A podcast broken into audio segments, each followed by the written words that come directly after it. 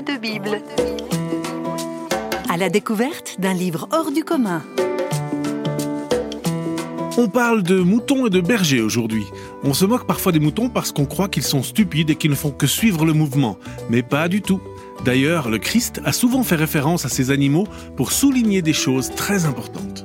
C'est vrai parce qu'entre les moutons et le berger, tout est dans la relation. C'est pour ça que dans la Bible, Jésus les cite régulièrement en exemple. En voici un petit extrait, chapitre 10 de l'évangile de Jean. Les moutons écoutent la voix du berger. Il appelle ses moutons chacun par son nom et les moutons le suivent parce qu'ils connaissent sa voix. Ils ne suivront jamais quelqu'un d'autre. Au contraire, ils vont fuir s'ils ne reconnaissent pas la voix. Jésus précise encore qu'il est le berger, lui, le bon berger, et qu'il est venu pour que les gens aient la vie et pour que cette vie soit abondante. Des propos qui ont traversé les siècles et qui n'en finissent pas de toucher l'humanité en plein cœur, pour autant que celle-ci y prête un tant soit peu d'attention. Eh oui, quand je vous disais que les moutons sont pas bêtes quand ils veulent. Des moutons, un bon berger et une question existentielle, on écoute le musicien Rolf Schneider qui s'est éloigné des bruits de la ville pour observer cette histoire d'un peu plus près.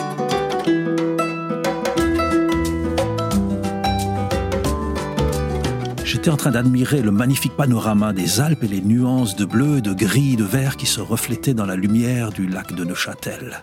C'était un de ces après-midi où on se sent épris d'un brin de romantisme, émerveillé par la beauté d'un paysage, d'un sentiment de bien-être.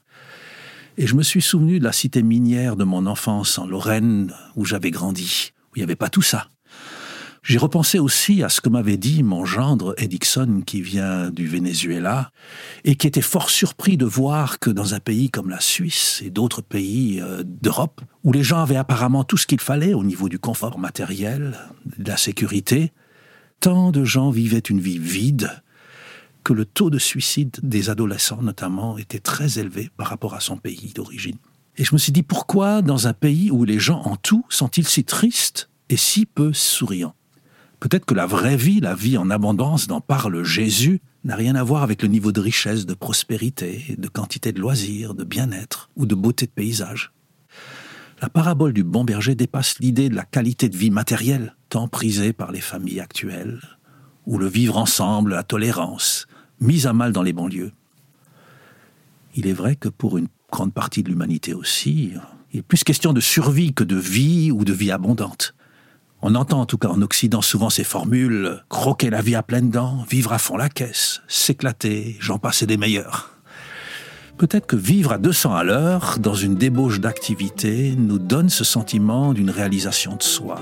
Mais est-ce vivre ou se donner l'impression d'être vivant ou de se sentir vivant? On a besoin de se sentir vivant, c'est vrai, ou faire partie de la communauté des vivants. Mais est-ce que c'est la vie dont Jésus nous parle? Alors qu'il parle de vie abondante. Ça doit forcément être autre chose qu'une vie au compte-gouttes, que de faire semblant de vivre, ou la routine bien connue du métro boulot dodo des Parisiens. Quel est le secret de cette vie abondante? Si on poursuit la lecture de ce texte, Jésus nous parle d'entendre, de connaître sa voix. Et je me demande si le secret se situe pas justement là.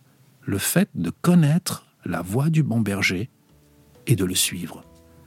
Oserons-nous lui ouvrir notre oreille et mettre nos pas dans les siens?